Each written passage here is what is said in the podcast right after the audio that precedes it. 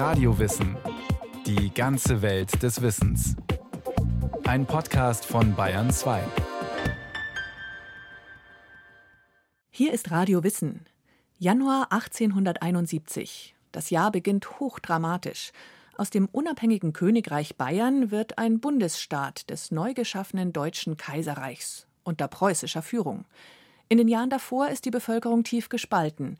Befürworter des Anschlusses und Partikularisten liefern sich heftige Propagandaschlachten. Samstag, 21. Januar 1871. Im Bayerischen Landtag brennt die Luft. In der Abgeordnetenkammer tobt seit zehn Tagen eine erbitterte Redeschlacht. Königsmörder, Preußenknechte, Pfaffenfreunde, Bismarckbuben, Kriegstreiber, Fortschrittsbremser. Es geht hoch her. Es geht um viel. Für manche um alles. Soll Bayern souverän bleiben oder ins Deutsche Reich eintreten? Das restliche Deutschland gehört bereits dazu. König Wilhelm von Preußen ist seit drei Tagen Kaiser. Nur München stimmt noch ab. Nach zähem Streit siegen die Einheitsbefürworter.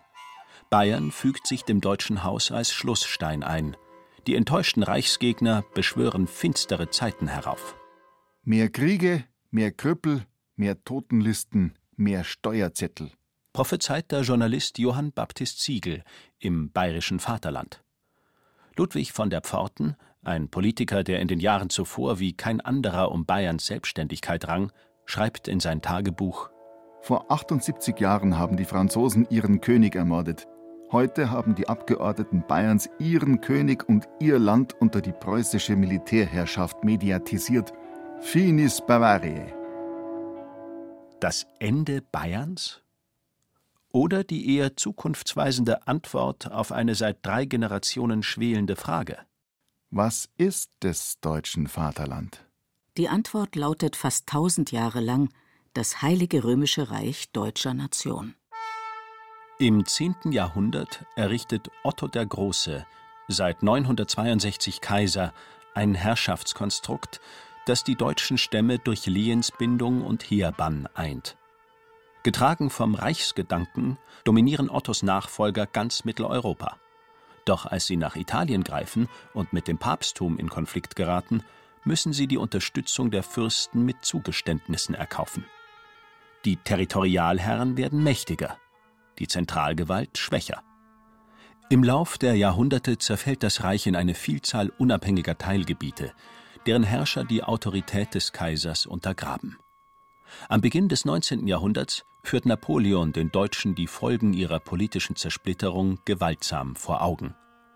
In mehreren Kriegen zerschlägt er den morschen Rahmen des innerlich ausgehöhlten Reichs und degradiert Länder wie Bayern, Preußen oder Österreich zu abhängigen Vasallen. 1806 zieht Franz II. die Konsequenz und legt die Kaiserkrone nieder. Das Heilige Römische Reich deutscher Nation ist erloschen.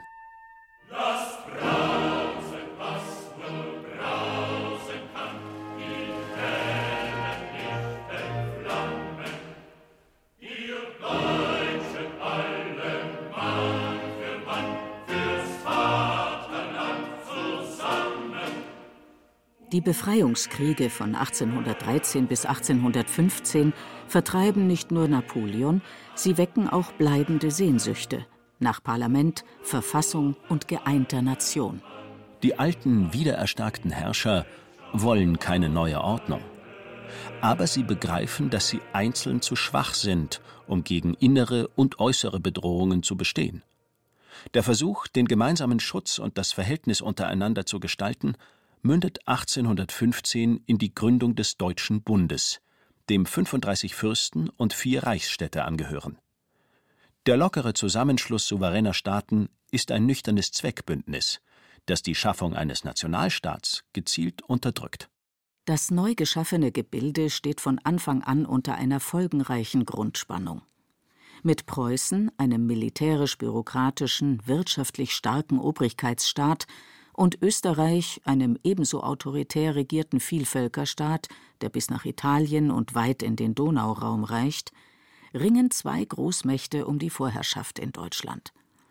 Ihre Rivalität hält die deutsche Frage auf Jahrzehnte hinaus vage und offen. Doch allmählich spitzt sich die Debatte um die künftige Gestaltung Deutschlands auf vier Varianten zu. Ein kleindeutscher Staat ohne Österreich unter Führung Preußens. Ein großdeutscher Staat mit Österreich samt allen Völkern. Kein Staat, aber mehr Zusammenarbeit im Deutschen Bund. Ein umgekehrtes Kleindeutschland ohne Preußen. Als sich die bürgerlichen Kräfte 1848-49 erheben, ist der Sieg der kleindeutschen Lösung greifbar nahe. In der Frankfurter Paulskirche verabschiedet die Revolutionäre Nationalversammlung eine Verfassung für das Deutsche Reich unter Ausschluss Österreichs und trägt dem preußischen König den Kaisertitel an. Doch Friedrich Wilhelm IV. lehnt die Volkskrone ab. Der Aufstand wird gewaltsam niedergeworfen. Die Reichseinigung ist gescheitert, aber nicht vergessen. Neue Kräfte tragen sie weiter. Ihr wichtigstes Instrument wird der 1833 gegründete Zollverein, dem nun, außer Österreich, nach und nach die meisten deutschen Staaten beitreten. Ein einheitlicher Wirtschaftsraum entsteht, der die Vormacht Preußens stärkt und die kleindeutsche Lösung vorbereitet. Als Wien erkennt, was sich für das Habsburger Reich zusammenbraut, drängt es in den gemeinsamen Markt, wird jedoch von Berlin gezielt ausgebremst.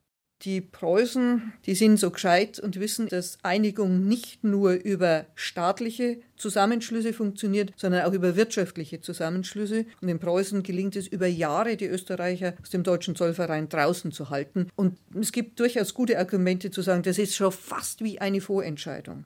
Sagt die Historikerin Dr. Katharina Weigand von der LMU München. Während sich Preußen kleindeutsch ausrichtet, entwickeln in Bayern König Maximilian II. und sein leitender Minister Ludwig von der Pforten mit dem Trias-Gedanken das Konzept eines dritten Machtblocks dann hat man die Idee, und die kultiviert besonders Max II., dass wenn sich doch dieses dritte Deutschland, die Klein- und Mittelstaaten, zusammenschließen würden, könnte man so eine Art Zünglein an der Waage bilden zwischen den im Dualismus sich verkeilenden Großmächten Preußen und Österreich. Das Projekt scheitert am Führungsanspruch Bayerns. Baden geht auf Distanz.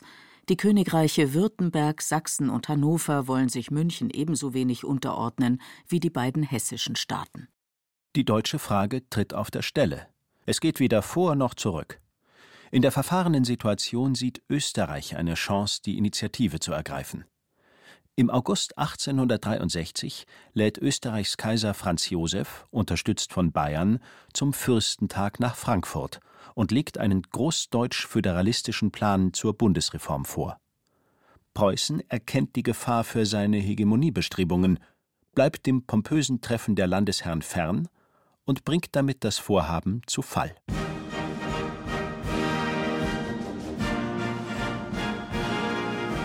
Urheber des kühl kalkulierten Affronts ist Otto von Bismarck, seit dem Vorjahr Ministerpräsident Preußens und glühender Verfechter einer preußisch dominierten Reichseinheit.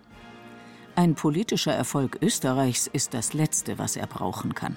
Und man muss sagen, mit dem Aufsprengen, mit dem Verweigern zum Fürstentag zu gehen, haben die Preußen einen riesen Punkt gemacht in Richtung kleindeutsche Einigung. Mit Bismarck drängt ein höchst kreativer Instinktpolitiker ins Rampenlicht. Ein Staatsmann, der konservative Innenpolitik und progressive Außenpolitik problemlos unter einen Hut bringt. Bei der Wahl seiner Mittel ist er skrupellos. Nach dem Frankfurter Fiasko geht das Ringen um die deutsche Vorherrschaft in eine neue Runde. Als sich Dänemark 1863 die Herzogtümer Schleswig und Holstein einverleibt, brechen Preußen und Österreich gemeinsam einen Krieg vom Zaun. Dass Berlin Schleswig und Wien Holstein verwalten soll, ist ein Ergebnis, mit dem sich Bismarck nicht zufrieden gibt. Der preußische Ministerpräsident hat radikalere Pläne. Er will Österreich aus Holstein, aus Norddeutschland und schließlich aus ganz Deutschland verdrängen. Am 10. März 1864 stirbt König Max an den Folgen einer Hauterkrankung. Ihm folgt Ludwig II. Wie sein Vater lehnt er den kleindeutschen Nationalstaat vehement ab und verteidigt die Selbstständigkeit Bayerns. Pforten, erneut leitender Minister, versucht in der Schleswig-Holstein-Frage zu vermitteln, doch 1866 kommt es nach langem Vorgeplänkel zur Eskalation. Bismarck erhebt Anspruch auf Preußens Vorherrschaft in Norddeutschland. Österreich will Preußen in die Schranken weisen und ruft Mitte Juni den Bundestag in Frankfurt an. Preußen erklärt die Diskussion für beendet, verlässt den Deutschen Bund und marschiert in Holstein ein. Nun sprechen die Waffen. Die kleineren norddeutschen Staaten halten zu Preußen, alle anderen zu Österreich. Am 3. Juli 1866 fällt die Entscheidung. Bei Königgrätz schlagen Preußens Truppen die Österreicher. Die Verbündeten des Habsburger Reichs, darunter Bayern, werden in die Enge getrieben. Noch vor dem Waffenstillstand besetzen die Preußen Würzburg, Bayreuth, Erlangen und Nürnberg. Gegen den Willen seines Königs drängt Bismarck auf einen milden Frieden. Österreich wird geschont. Auch seine süddeutschen Alliierten bleiben territorial weitgehend ungeschoren. Jetzt hat Bismarck Österreich dort, wo er es haben will, draußen vor der Tür des gemeinsamen deutschen Hauses. Bayern und die anderen Südstaaten werden in geheime Schutz- und Trutzbündnisse gezwungen. Nördlich des Mains herrscht Preußen jetzt unangefochten. Die Kleinstaaten Hannover, Hessen-Kassel, Nassau sowie die Reichsstadt Frankfurt werden annektiert, die übrigen Länder zum Norddeutschen Bund zusammengeschlossen. Der neue Machtblock mit Staatscharakter erhält eine moderne, konstitutionell-föderale Verfassung mit allgemeinem Wahlrecht.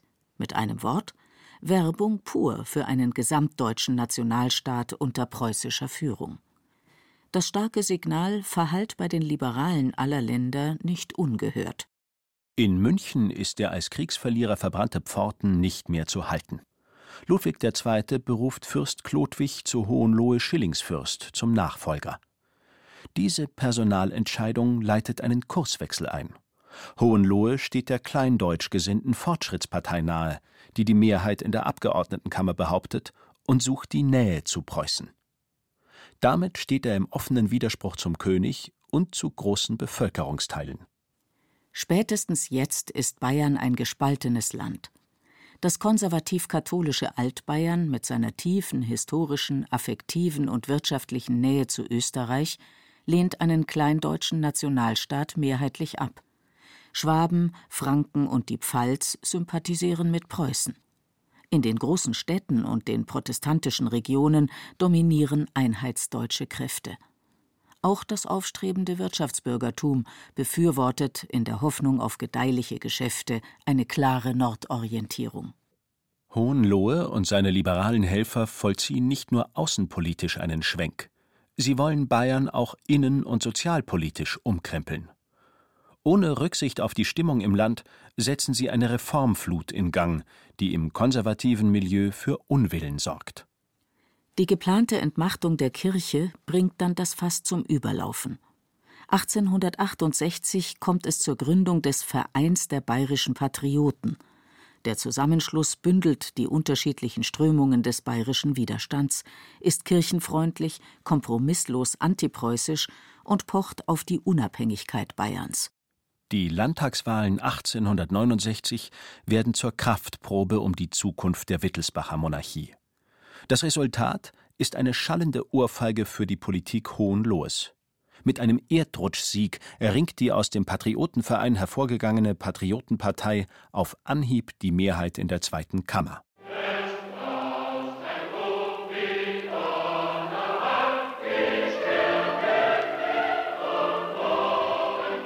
Während sich in Bayern die wertkonservativen, reichsskeptischen, antipreußischen Kräfte formieren, sieht Bismarck im Sommer 1870 die Zeit gekommen, die deutsche Frage durch Blut und Eisen zu klären. Frankreich, das die Entwicklung in Deutschland mit Argwohn betrachtet, liefert die entscheidende Steilvorlage. Denn als sich Leopold von Hohenzollern-Sigmaringen, gefördert von Bismarck, im Frühjahr 1870 Hoffnungen auf den verwaisten spanischen Thron macht, sieht Napoleon III. die Chance, dem preußischen Entfaltungsdrang einen Dämpfer zu verpassen. Er drängt den Prinzen zum Rückzug seiner Kandidatur und fordert vom preußischen König neben einer Entschuldigung den immerwährenden Verzicht der Hohenzollern auf die spanische Krone. Damit hat er den Bogen überspannt. Bismarck lanciert eine zugespitzte Version der französischen Forderung, die Presse schnappt den Köder und hetzt gegen Frankreich. Am 19. Juli 1870 erklärt Napoleon Preußen den Krieg. Aber der französische Kaiser hat sich verrechnet. Wider Erwarten halten die süddeutschen Staaten zu Preußen. Durch ganz Deutschland rollt eine Welle der Kriegseuphorie, die auch Bayern erfasst. König Ludwig sieht sich zur Waffenhilfe gezwungen. Bevor die Truppen marschieren, muss aber der Landtag noch die Kriegskredite bewilligen. Die Abstimmung wird zum Spektakel. Die Patrioten bestehen auf der Neutralität Bayerns und wollen den Militäretat kippen. Aber sie haben die Zeichen der Zeit verkannt. Ganz München grölt die Wacht am Rhein, fanatische Studenten besetzen die Tribünen des Landtags und pfeifen die Kriegsgegner lautstark nieder. Die aufgeheizte Stimmung steckt an, mehrere Patrioten fallen um, die Kammer winkt den Haushalt durch. Krieg gegen Frankreich. Endlich. Und Bayern ist dabei. Täglich plakatierte Siegesmeldungen und Frontberichte entfachen Begeisterungsstürme. In der Schlacht von Sedan, die im September 1870 den Kriegsausgang entscheidet, kämpft Bayern erfolgreich an der Seite seiner norddeutschen Brüder. Im Siegesrausch, der keine Parteien mehr kennt, sondern nur noch Deutsche, geht der Ruf nach Bayerns Eigenstaatlichkeit unter. Das ist Bismarcks Stunde. Die Saat von Blut und Eisen ist erntereif. Im Herbst 1870 lädt er die süddeutschen Länder zu Einheitsgesprächen ins Hauptquartier des Generalstabs. Im Versailler Schloss führt Bismarck getrennte Verhandlungen und spielt die Gesprächspartner geschickt gegeneinander aus. Bayerns Delegationsleiter Graf Otto von Bree-Steinburg erkennt rasch, dass ein Anschluss an den Norddeutschen Bund unvermeidlich ist. Ihm bleibt nur noch, hartnäckig um Sonderrechte zu feilschen. Brä bewährt sich als gewiefter Taktiker. Bayern bleibt ein selbstständiges Königreich, darf diplomatische Vertretungen im Ausland unterhalten, wahrt seine Kulturhoheit, verwaltet Post, Eisenbahn und Telegrafenwesen in Eigenregie und behält die Einnahmen aus der Bier- und Branntweinsteuer. Zudem untersteht die Armee in Friedenszeiten dem bayerischen König. Bismarcks Kalkül geht auf.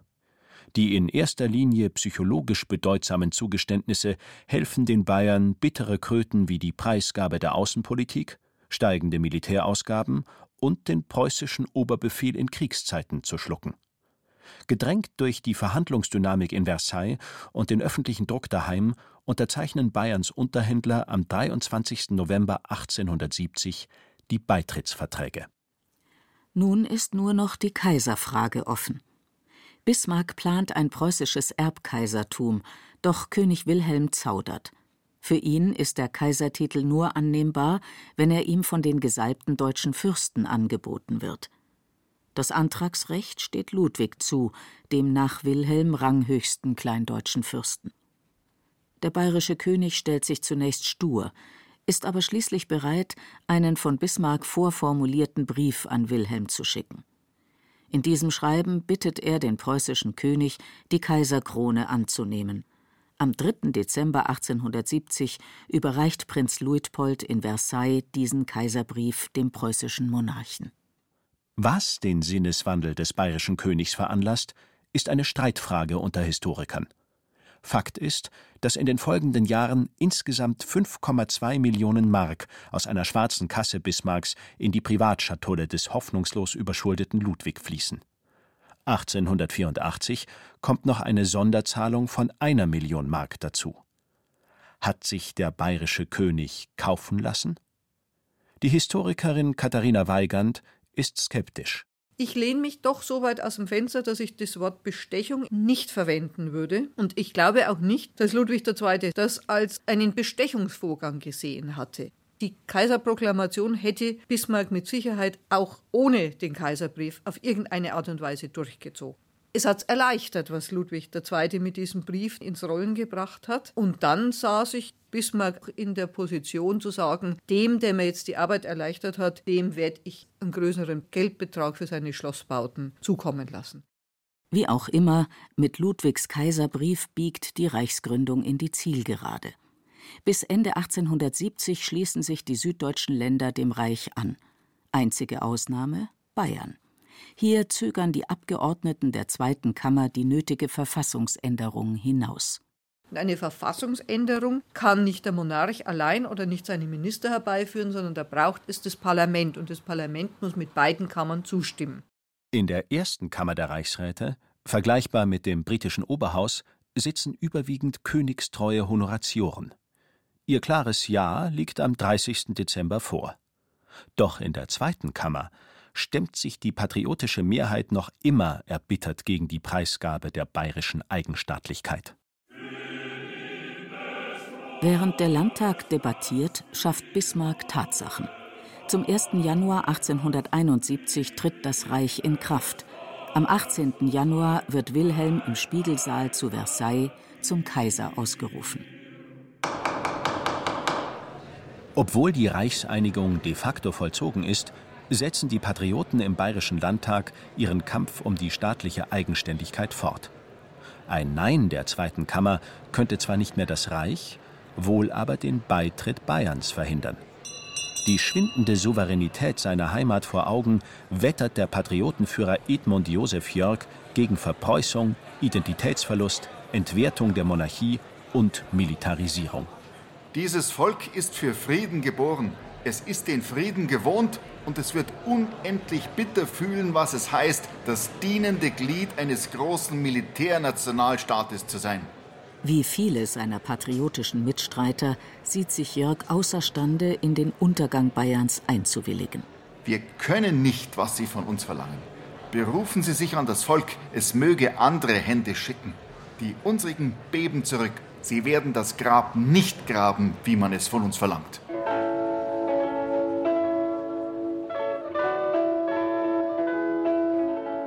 Alles umsonst. Wie schon im Jahr zuvor bei der Bewilligung des Militäretats wechselt ein Teil der Patrioten die Seiten. Schließlich segnen zwei Drittel des Landtags die Verfassungsänderung ab. Am 30. Januar 1871 setzt König Ludwig die Beitrittsverträge nachwirkend in Kraft. Bayern ist jetzt ein Bundesstaat des Deutschen Kaiserreichs.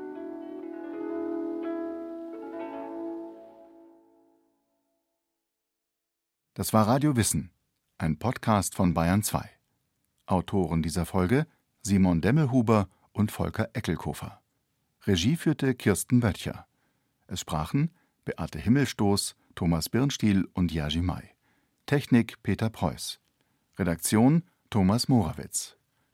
Wenn Sie keine Folge mehr verpassen wollen, abonnieren Sie Radio Wissen unter bayern2.de slash podcast und überall, wo es Podcasts gibt.